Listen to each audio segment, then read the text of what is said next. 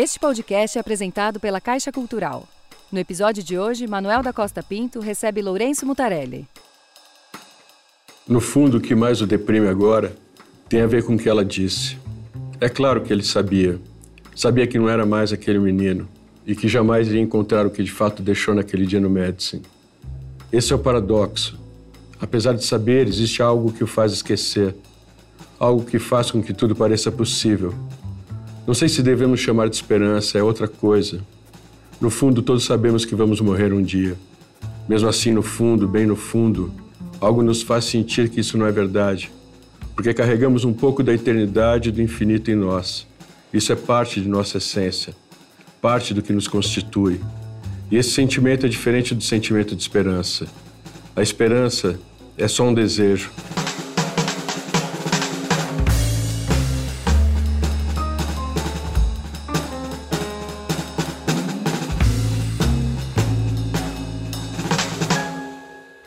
Bem-vindo ao Arte Um Contexto, recebendo hoje o escritor Lourenço Mutarelli. Nós temos a participação de uma plateia, plateia que anteriormente à entrevista participou de um encontro literário para afinar aí algumas perguntas a serem feitas durante o programa para o Lourenço Mutarelli. Esses encontros literários são patrocinados pela Caixa Cultural e pelo Governo Federal e se você quiser participar desse encontro literário depois da gravação da entrevista com os nossos convidados, é só escrever para arte1@band.com.br.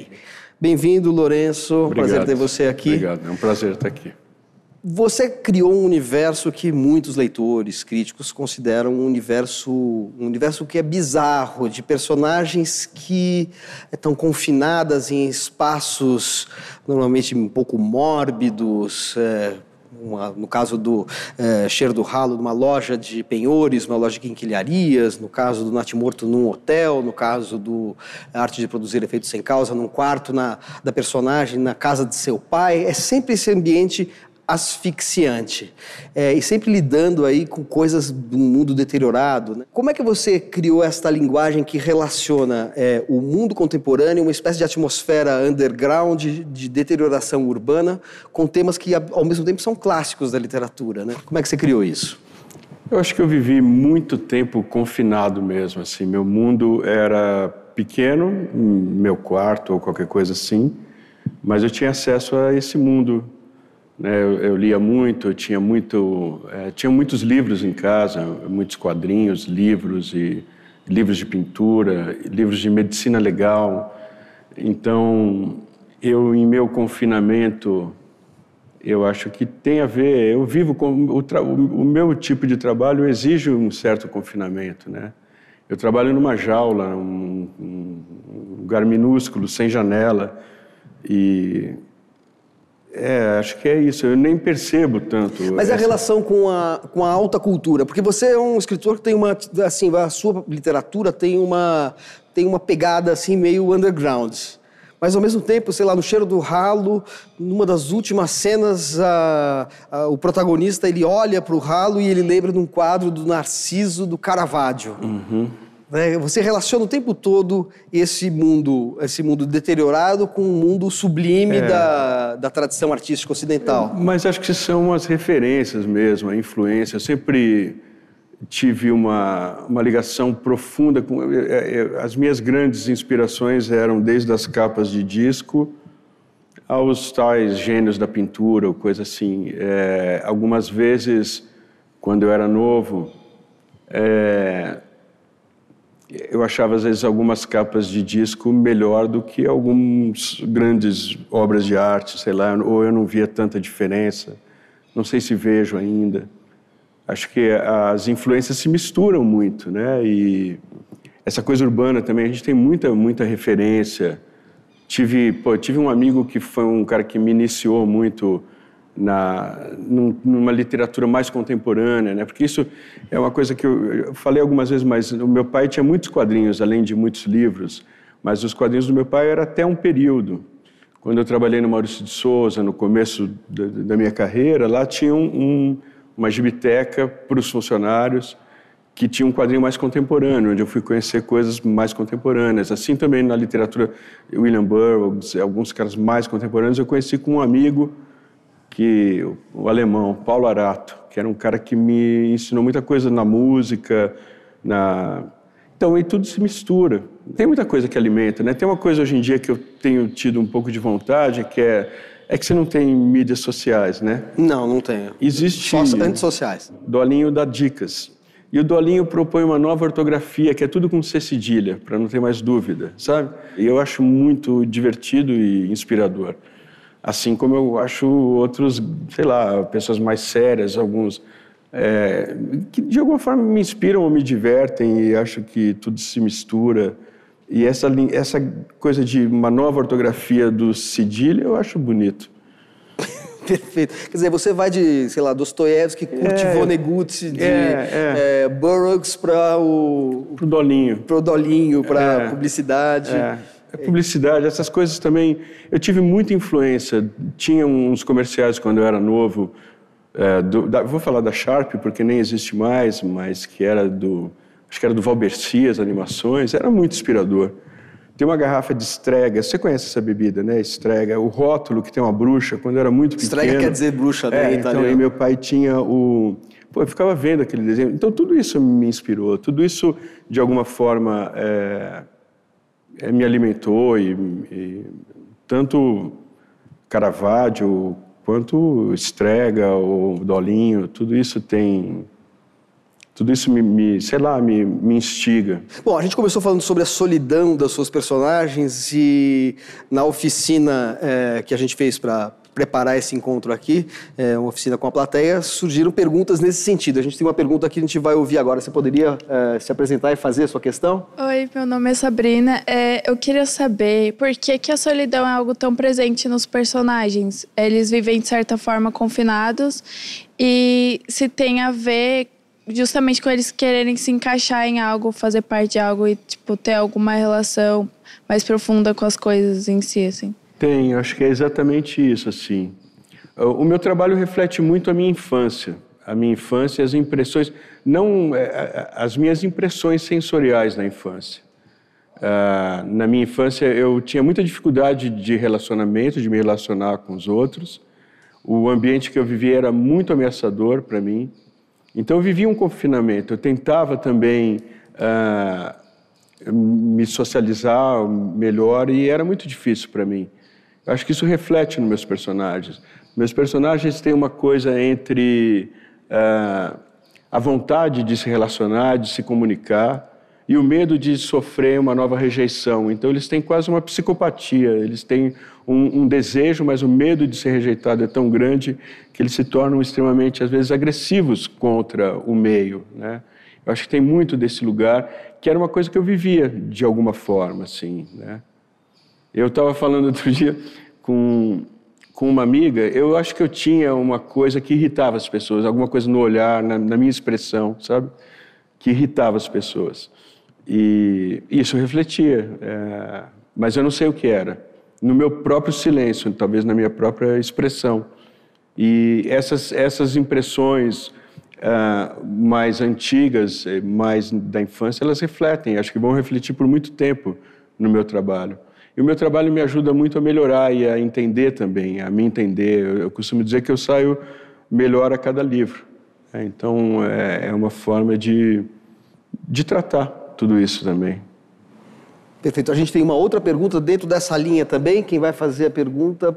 Oi, na verdade ela já até introduziu que era sobre a questão do, do confinamento. Tem uma outra pergunta que diz respeito ao personagem do Cheiro do Ralo. Então eu li o livro, vi o filme e a diferença que eu percebi é que no livro né, o personagem ele não tem identidade. E já no filme ele tem o nome de Lourenço. Queria saber se isso foi uma mera homenagem ou se tem algum sentido mais é, aprofundado né, no fato de, do personagem ter esse nome Lourenço. Eles disseram que era uma homenagem, né? Se bem que é um personagem tão desprezível que eu não sei se é uma homenagem mesmo. é... Uma vingança. No livro ele não precisava de nome. Os meus livros são mais é, minimalistas. Né? Eles são eu, eu, eu tento dar o mínimo possível, né?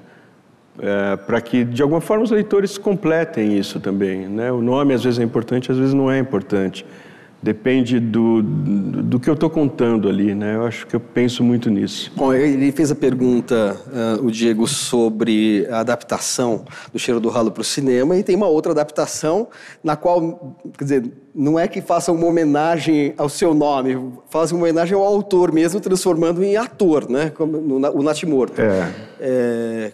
Como é que foi essa experiência? Foi incrível, incrível, dificílima, porque não era o meu personagem, era um, é um filme do Paulo Macchilini, que é um amigo querido, e, uh, e aí surgiu essa. Eu fiquei com vontade de, de fazer, porque é, os, os, atores queriam fazer, foi mudando por problema de agenda, e aí no momento eles sugeriram um ator que é um galã.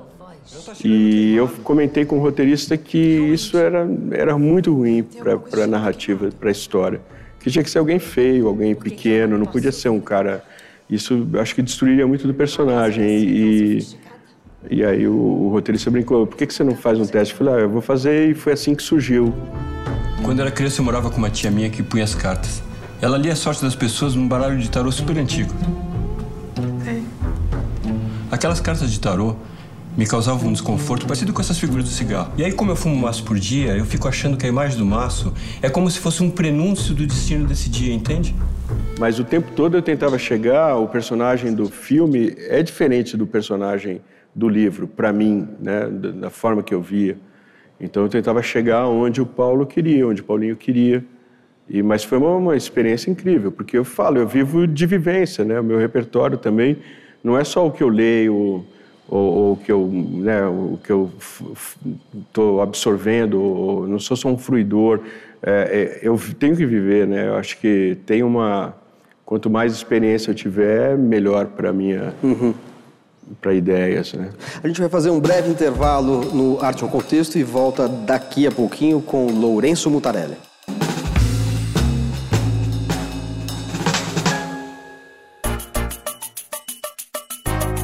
Mas eu gosto muito dos escritores que combinam a ação com a reflexão. Eu acho a troca boa, mas eu também sei me guardar. No podcast do Arte 1 Encontra, Gisele Cato conversa com um artista sobre seu processo criativo, sua trajetória e curiosidades. Nesta semana, o convidado é o cantor e compositor Tom Zé.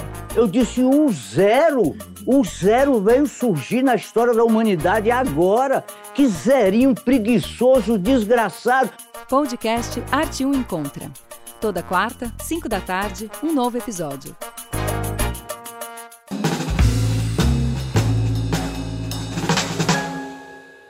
O Arte um Contexto está de volta, recebendo hoje o escritor Lourenço Mutarelli.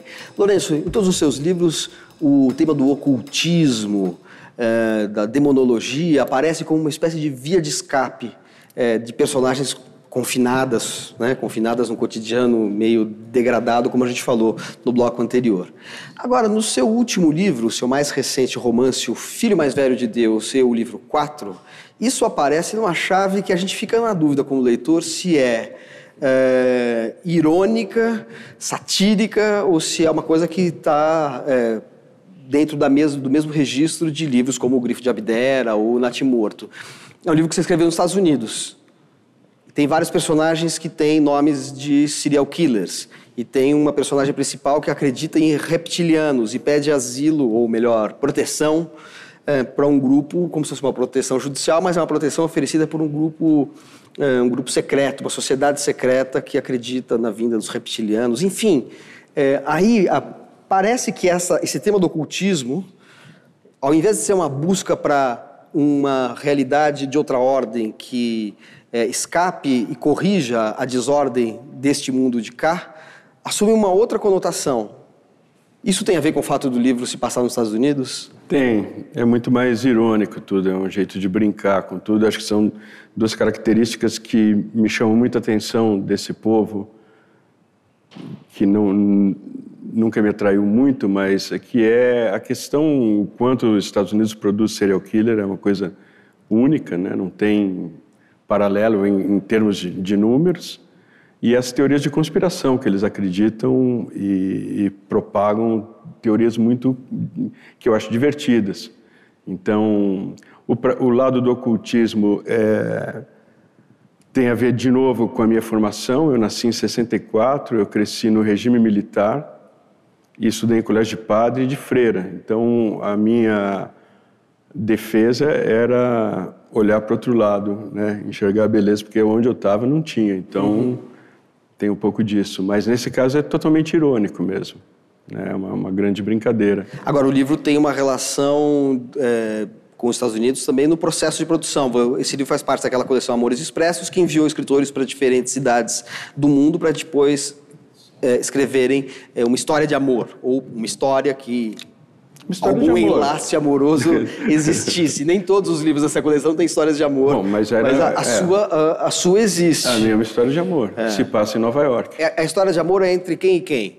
Para você contar para o nosso, para é nossa plateia, nosso o George, que é um essa pessoa que entra, ele tem vários nomes, né? Porque ele vai, o nome dele na verdade é Charlie Brown, igual do Peanuts, né? Do, do Snoopy. Aliás, Peanuts também aparece como também um dos, é um dos apelidos dele, graças ao, ao nome. Ele vai mudando de identidade quando ele entra nesse projeto de proteção. Ele só queria mudar de vida, é uma oportunidade, oportunidade que ele tem para mudar de cidade, de nome. E a vida dele não era ruim, mas era monótona. E aí ele conhece uma pessoa que se passa por esposa dele, que é a Sara ou Trude. Que também, ou seja, ela também muda ela de nome. Também, ela muda de nome e talvez ela não seja desse mundo, talvez ela seja do espaço, né? E ela tem uma obsessão por demonologia. Ela tem uma obsessão por demônios. Ela, e, ela tem um livro sobre isso e ele vai se interessando cada vez mais pelo assunto para se aproximar dela, porque ele vai se envolvendo, se apaixonando, e aí ele tenta estudar os demônios e o Egito, porque são temas que ela gosta muito. Uhum.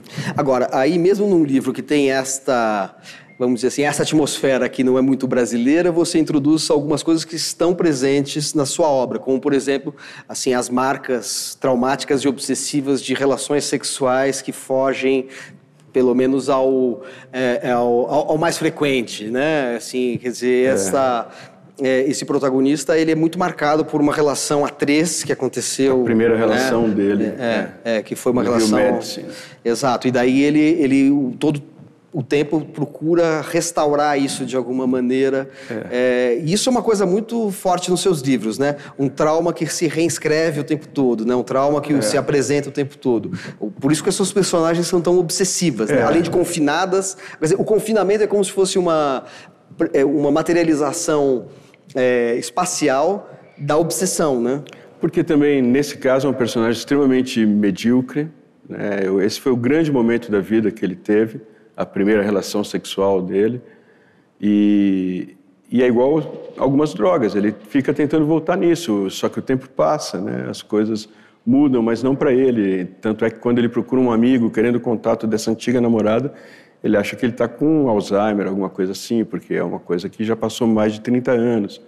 Mas ele é um cara que está preso a isso, ele quer reviver aquele momento que foi talvez o único momento significante da vida dele, né? Uhum. É, de fato, você cria uma galeria de personagens que tem elementos que fogem muito ao convencional, e isso é uma coisa que apareceu na oficina que nós fizemos sobre a sua obra antes, e tem uma pergunta na plateia vamos sobre lá. isso. Vamos lá. Vamos... Isso me preocupa um pouco, esse de fugir do convencional. Às vezes eu não me dou tanta conta disso, mas vamos lá. Olá, meu nome é Rita Couto, eu sou professora de literatura. É, eu já conversei, já levei o Marcel Aquino para falar com meus alunos. E o processo de criação dele, ele costuma dizer que ele fica no metrô, coloca um fone no ouvido, não coloca no outro. Uh, Andréa Del Fuego também, com os Malaquias, que é a história da família dela. E o Bonassi, que carrega um caderninho junto com ele para fazer anotações. Eu sempre tive uma curiosidade, como leitora, de saber como que você cria os seus personagens. Uhum. É, os meus personagens, eles são sempre um homem da minha idade. Quando eu começo escreveu o livro, ele tem a minha idade. E, e eu, eles são um pouco diferentes de mim. Geralmente eu tento buscar uma antítese do que eu sou. E, e vou tentando encontrar esse personagem conforme eu escrevo. É, não tenho controle, tanto controle sobre ele, então é uma coisa que vai chegando. Eu já usei frases que ouvi na rua, ultimamente eu uso fone nos dois ouvidos, é, mas a gente ouve frases por aí que. E também eu gero frases também, né? Eu gosto de brincar muito eu tenho muitos amigos, muitos alunos, e às vezes eu brinco, exercito uh, algumas situações que eu penso, pô, isso aqui pode caber num personagem, né? Então vem um pouco daí, eu vou encontrando eles conforme eu vou fazendo. Não tenho. Marçal é um grande amigo, ele morava muito perto de casa, a gente se encontrava muito. E ele tem um, um método parecido também de não saber o fim, de ir encontrando o livro, né? De é, essa coisa da novela mesmo, né? E, e desenrolando esse novelo e, e, tecendo essa essa trama. Eu gosto muito disso. É, eu acho que eles surgem dessa maneira e, e, sempre tem mesmo um confinamento de alguma forma. Uhum. Né? Talvez o fato de você ter vindo dos quadrinhos explique um pouco isso também, né? Que outros escritores estão mais ligados ao que acontece na rua, a voz da rua, e você tem outras vozes que você captura que vem talvez de uma outra tradição que é literária, mas é da literatura visual, né, é. da graphic novel, etc. E nesse sentido a gente tem uma pergunta justamente sobre esta relação que no seu caso é tão próxima entre o seu trabalho de quadrinista e seu trabalho como ficcionista. Vamos ouvir a pergunta? Boa tarde. Boa tarde. Meu nome é Matheus e eu sou aluno de tradução e interpretação da Uninove. E a minha pergunta é por que não é, transformar os seus livros em quadrinhos. O senhor não acha que com os quadrinhos ele poderia atingir, atingir uma, um público mais jovem, um público que não conheça é, seu material? E gostaria que o senhor também desse uma, uma opinião se, a, se os quadrinhos futuramente podem é, ajudar o pessoal a, a consumir e conhecer a, a literaturas em geral? Bom, é, tem uma questão. Eu comecei lendo quadrinhos quando era novo e fui para literatura. Mas o quadrinho não é um meio, né? O quadrinho é um fim. O quadrinho é quadrinho. O quadrinho não, eu não, não gosto que o quadrinho sirva como uma ponte. Essa coisa de adaptar clássico literário para a pessoa ler o quadrinho para depois ir ler, eu acho um desrespeito com o público e com o quadrinho.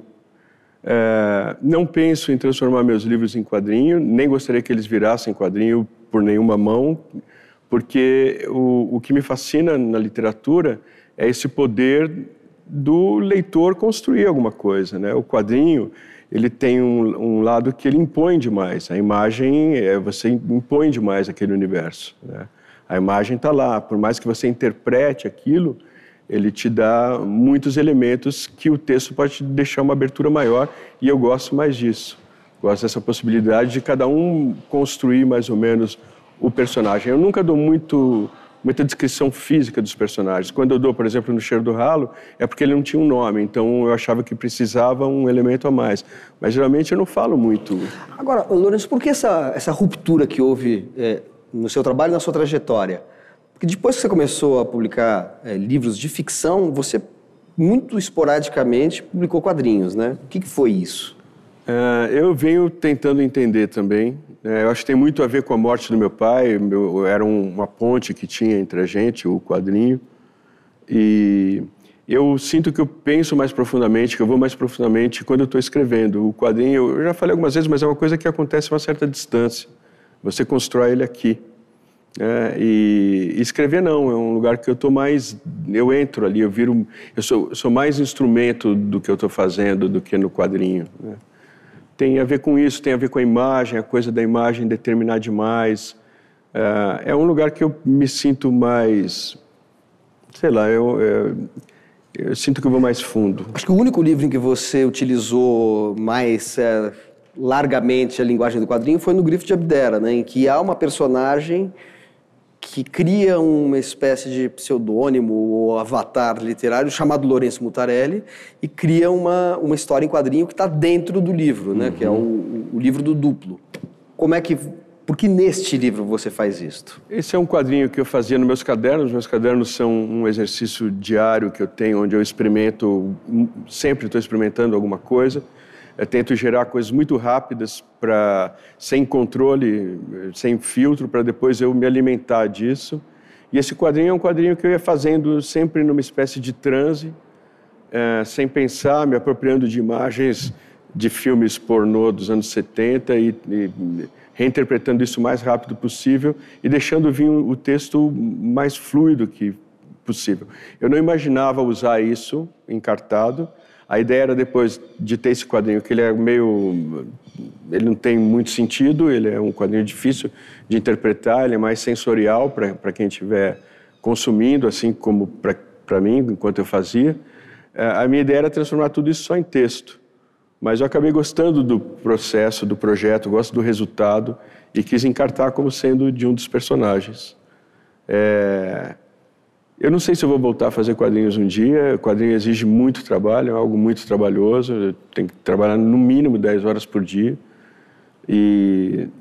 Mas eu faço, eu trabalho ainda, eu desenho, eu trabalho com pinturas, eu faço coisas, às vezes alguma narrativa gráfica que mas sempre nos meus cadernos para me alimentar para alguma outra ideia.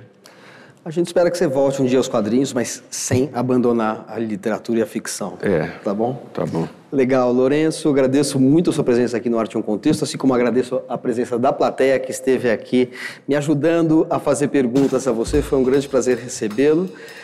O Arte um Contexto fica por aqui, espero você na próxima edição. Até lá. Esse foi o Arte um Contexto Encontros Literários. Direção: Iano Coimbra. A produção é de Andresa Pellegrini e Yuri Teixeira. Edição: Patrícia Sato. Toda segunda-feira, um novo episódio aqui para você. Lembrando que você também pode assistir aos programas no canal Arte 1 ou no aplicativo Arte 1 Play. O Arte 1 Contexto Encontros Literários é apresentado pela Caixa Cultural. Realização: Arte 1.